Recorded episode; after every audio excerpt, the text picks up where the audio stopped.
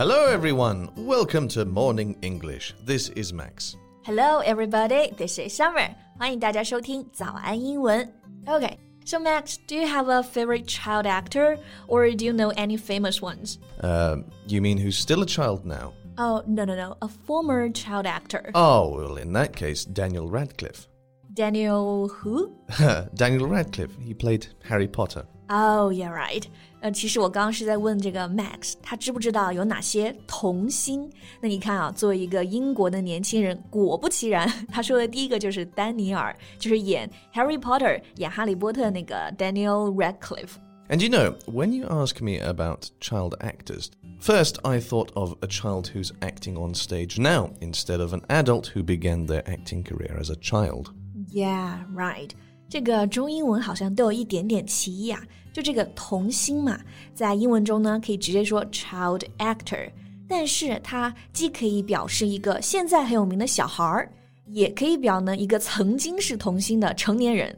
所以在英文中，它为了避免这个歧义呀，像这种曾经是童星的成年人，就还有一个名词，前面加一个 former former child actor。Oh, and also a good example would be the kid who's in Home Alone. um, what's his name? Macaulay Culkin? Yeah, oh, I know him. Home Alone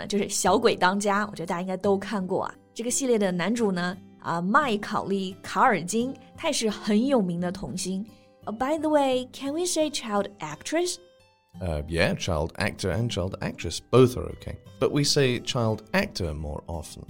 Oh, and also a child star. If the child actor is famous, then he or she is a child star.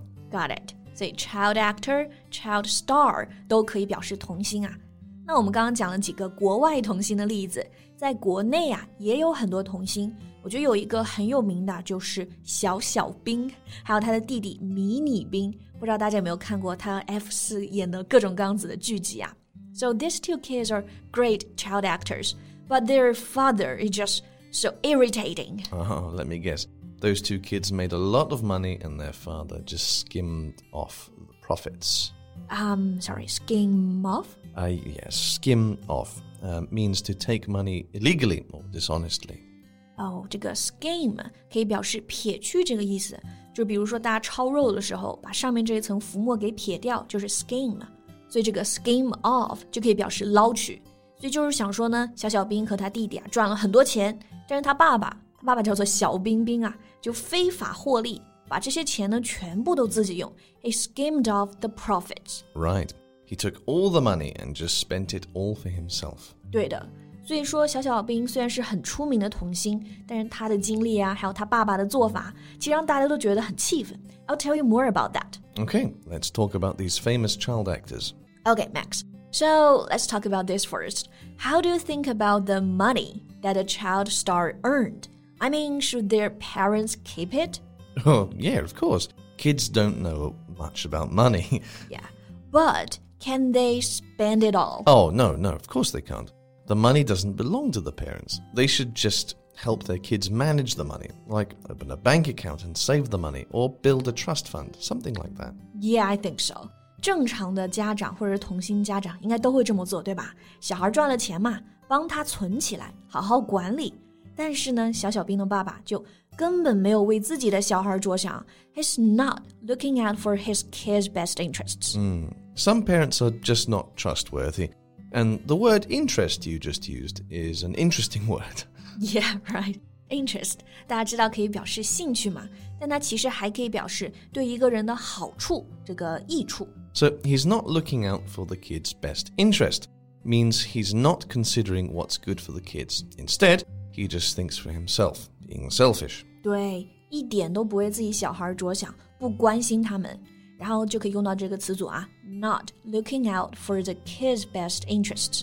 还有个词组，我们可以说 have somebody's interest at heart。So he doesn't have the kids' interest at heart. But actually, I'm not so surprised to hear this kind of story. No? Well, with such a huge sum of money in the bank account and the kid being too small to think for themselves, parents would just take the money for granted. And I've seen several similar cases in Hollywood parents of the child star just squandered the fortune. 嗯， 虽然是小孩赚的钱，但是爸妈花钱可能就觉得会理所当然。然后你刚刚这个词用的很好啊 ，squander，squander the fortunes，意思就是挥霍这个钱，挥霍财产。Yes, squander means to waste money or time in a stupid or careless way. We can say squander something on somebody or something. For example, some people squandered their money on gambling. Yeah, squander money on 就是把钱挥霍到什么事情上，这个介词用的是 on。So what about their father? What did he squander on? He squandered money on big houses and an extravagant life. 小小彬的爸爸就买豪宅，过特别奢侈的生活。And how about the kid's mum? She ought to care more about the kids than their dad. They got divorced, and their dad is the one who's been raising them. 小小彬的爸妈呢离婚了，然后呢，爸爸还给小孩找过两个后妈，就办特别奢侈的婚礼。So they just used the cash to fund an increasingly lavish lifestyle Lavish lifestyle? Yeah, lavish here means extravagant or luxurious. So, a lavish lifestyle means spending a lot of money in a careless way and living an extravagant life. OK，在这个 lavish 也可以表示奢侈挥霍的，对吧？lavish lifestyle 就是他爸妈过着挥霍无度的生活，但小孩呢却要拼命的拍戏赚钱，都没时间上学。So the parents just made the kids a cash cow. Exactly， 就是他爸妈把小孩当成摇钱树了。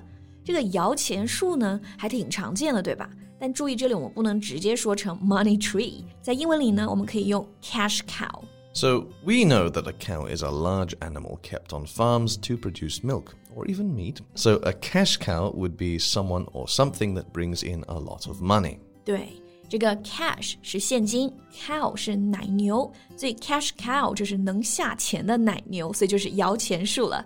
So is this word countable, like a cash cow, two cash cows? Yeah, it's a countable noun. For example, the man we've been talking about has two kids, so they are both child stars. So he has two cash cows. 嗯哼， 而且你知道吗？不止哎，除了小小彬、迷你彬，这个爸爸还和另外一个女人结婚，生了一个叫做萌萌兵，而且也是从小教他来演戏赚钱。He's got himself three cash cows. There's another phrase we can use a money spinner. It means the same? Yeah. Do you know the word spin? Like to make thread from wool or silk by twisting it. 啊，就是纺纱、纺线那个动作，对吧？飞快的旋转纺织。Mm, so a money spinner means a product or business that earns a lot of money. 好像卷钱这个意思，就是把钱呢飞快给赚起来。所以这个 money spinner 也可以表示摇钱树。So summer, you now see that we are now in the hot summer. so if you have an ice cream store, that would be a money spinner. Yeah, I will be one of the regulars. OK，我还听到过一个摇钱树的表达，money maker。Can we also say that? Uh, sure. It's the same as a money spinner, but money spinner is actually a British word, so I wouldn't say money maker. OK, got it.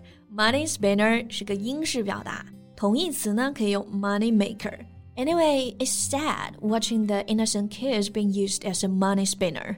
But now there's a law protecting these child actors. It's known as the Coogan Law, which requires that a child actor's employer must ensure at least 15% of his or her earnings are placed in a trust for them and them only. Oh, that's great. 是应该有这样子的法律来保护童星啊。就是说呢，雇佣这些童星来演戏的人，应该要保证至少百分之十五的收入要存到小孩的这个财产啊，或者是信托财产里。以后呢，也只能他们自己来取出。虽然看上来百分之十五还没有特别多，但是起码有法律保护了。Yeah, it's better than having nothing at all. Okay, I think that's all the time we have for today. OK，所以我们今天就聊一聊童星，还有他们的父母。大家认识啊，或者喜欢哪些童星呢？也可以在评论区留言告诉我们。So, thank you so much for listening. This is Max. This is Summer. See you next time. Bye. Bye. This podcast is from Morning English. 学口语就来早安英文。